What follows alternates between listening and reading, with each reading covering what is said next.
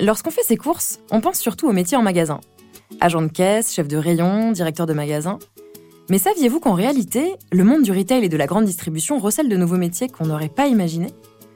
Moi, personnellement, ça attise ma curiosité, parce que, en tant que journaliste, j'aime bien aller de l'autre côté du miroir. L'autre jour, je faisais mes achats en ligne pour réaménager mon balcon, et je me disais, au fait, y a qui derrière tout ça? En réalité, quand on fait ses emplettes sur Internet, il y a toute une vie qu'on ne soupçonne pas. Un site web, par exemple, c'est toute une mécanique bien ficelée avec des produits design. Idem pour l'esthétique des produits ou la façon dont on pourra procéder à nos commandes. Bref, j'ai eu envie d'en savoir plus sur ces métiers du digital liés à la grande distribution.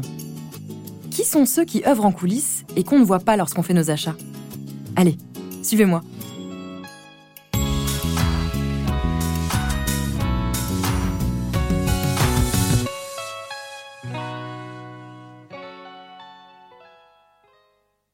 Si comme moi le nom de data scientist vous fait penser à un film de science-fiction, c'est bien normal. C'est un métier assez méconnu qui nourrit notre imaginaire. Personnellement, je me représente une personne en train de manipuler des chiffres mystérieux, de faire plein de calculs incompréhensibles.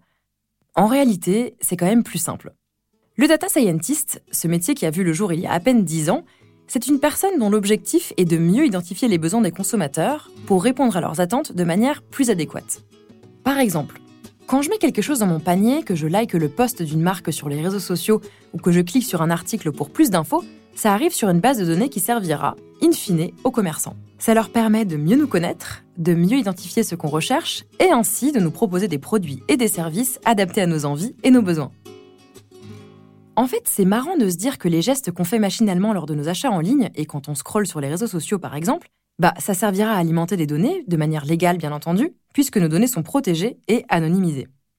Je vous l'accorde, ça reste encore un peu flou ce métier. Pour mieux comprendre ce que veut dire la science des données, je suis allée interroger Paul Mousset, data scientist chez Cdiscount moi, je suis data scientist chez Cdiscount, là dans l'équipe pertinence, parce qu'en fait, il y a plein d'équipes de data scientists où chacun, va dire, s'occupe plutôt d'une fonctionnalité du site. Clairement, dans l'équipe pertinence, on s'occupe vraiment du moteur de recherche de Cdiscount, où quand le client va sur le site, il fait une recherche et il tombe sur des produits. Donc ça, c'est de ça dont on s'occupe. L'idée, c'est qu'il trouve les bons produits quand il fait sa recherche enfin nous dans notre équipe là ce qu'on fait c'est que vraiment on développe des algorithmes euh, qui doivent permettre de faciliter tout ce qu'on appelle le parcours du client donc c'est quand il vient sur le site il cherche un produit et il fait un achat donc tout ça c'est le parcours client et nous en fait on a un ensemble d'algos pour justement faciliter son parcours pour qu'il tombe sur les bons produits, qu'il n'ait pas besoin de revenir en arrière, etc. Donc un exemple, c'est si un client il recherche smartphone, euh, ben, nous on doit être capable de lui proposer les produits les plus pertinents. Donc en fait, on doit faire un peu un mix euh, avec les produits du moment, les produits qui ont très bien marché, qui peuvent encore marcher, les nouveautés qui vont arriver, et puis aussi les offres reconditionnées, parce qu'en ce moment, c'est aussi la mode, on, réutilise, enfin, on réutilise euh, les, produits et tout ça. Donc, on doit faire un petit peu un mix pour proposer un panel de produits assez large pour essayer de plaire, euh, de plaire aux clients. Et justement, quand le client en fait il navigue sur ses discounts, il y a une très grande partie du site qui est gérée grâce à l'intelligence artificielle. Donc ça peut être euh, proposer des produits sur les recherches. C'est pas nous qui mettons les produits à la main, c'est mis, euh, c'est mis automatiquement, c'est trié automatiquement. Il y a tout ce qui est recommandation, puisque les produits qui sont pertinents pour moi ne sont peut-être pas forcément les mêmes qui seraient pertinents pour une autre personne. Donc là aussi, en fait, on a de l'intelligence artificielle histoire d'avoir une, euh, une information de qualité. C'est vrai j'ai pu moi-même tester la magie de l'intelligence artificielle lorsque je faisais mes achats sur Internet. En tant que passionné de rando, je me rends régulièrement chez Decathlon pour regarder les équipements sportifs. Au fur et à mesure de mes recherches, on me suggère des articles hyper personnalisés, comme si l'IA me connaissait. En fait, elle a déterminé mon profil et elle sait quel type d'équipement je privilégie pour mes sessions en extérieur. Franchement, je trouve ça assez pratique. Et sinon, vous ne vous êtes jamais demandé comment étaient imaginés les sites de e-commerce? Moi, si. Tiens, l'autre jour par exemple. Je suis allée sur le site de Leroy Merlin et j'ai trouvé l'interface bien pensée, avec des petites bannières, chacune classée sous un thème différent. Mobilier de jardin, déjeuner dehors, rafraîchir son intérieur. Du coup, je me suis posé la question qui fait en sorte que l'interface des sites internet et des applications sur lesquelles nous faisons nos achats soit agréable à lire et que notre navigation soit la plus fluide possible? En fait, il y a un métier pour ça. Ce sont les UX designers. Le terme UX vient de l'anglais User Experience ou expérience utilisateur en français. Les UX designers vont s'assurer que notre expérience utilisateur soit la meilleure et la plus intuitive possible. Pour en savoir plus, je suis allée interroger Lorraine Duchesne, UX designer chez Monoprix, qui travaille sur la partie mode, déco et loisirs du site monoprix.fr et des applications mobiles. Alors, le métier du X designer, il consiste à comprendre les besoins des utilisateurs dans un premier temps. on va traduire ces besoins en une problématique et puis on va proposer des solutions en réponse à ces problématiques une interface utilisateur, elle doit être conviviale et facile à utiliser. Il y a aussi euh, les contraintes de simplicité. Si on est sur des mobiles, par exemple, on va avoir besoin de faire attention à ne pas trop charger au niveau information euh, les pages pour que ce soit facile à lire et qu'on puisse aller euh, directement euh, à l'objectif en fait. Donc on va on va faire attention à ne pas trop mettre d'informations sur la page, que les utilisateurs puissent aller facilement rechercher les informations qu'ils recherchent ou justement bah, atteindre le produit qu'ils recherchent. Il faut que ce soit une bonne gestion et que ce soit très simple d'utilisation. On a aussi des entretiens individuels ou des tests utilisateurs. Donc, on va interroger les gens, recueillir un petit peu leurs besoins.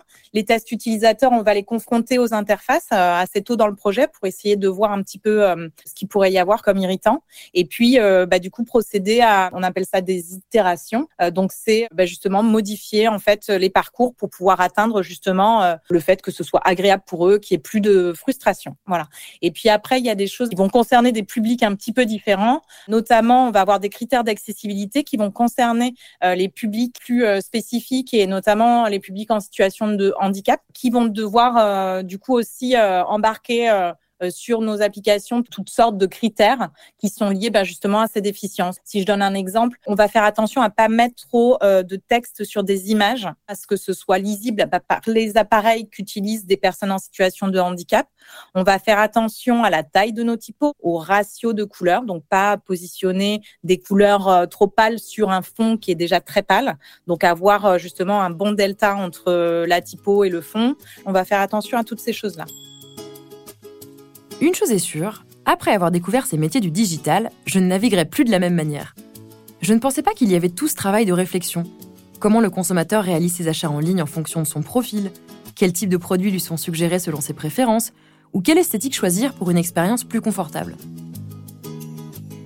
En résumé, quand on est un peu curieux, on se rend compte qu'il y a plein de métiers en coulisses qu'on n'aurait pas imaginés.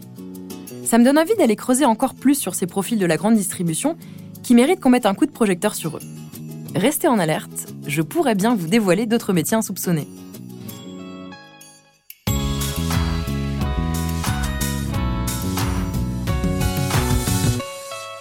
Vous venez d'écouter Au Rayon Futur, le podcast pour mieux comprendre les innovations technologiques et responsables qui font bouger la grande distribution et nous permettent de mieux consommer au quotidien. Retrouvez Au Rayon Futur sur vos plateformes d'écoute favorites et sur podcast.groupe-casino.fr. N'hésitez pas à donner votre avis avec des étoiles et des commentaires. Pour découvrir plus d'innovations et d'engagements prometteurs, rendez-vous sur le site groupe-casino.fr et sur le compte Twitter at groupe underscore casino.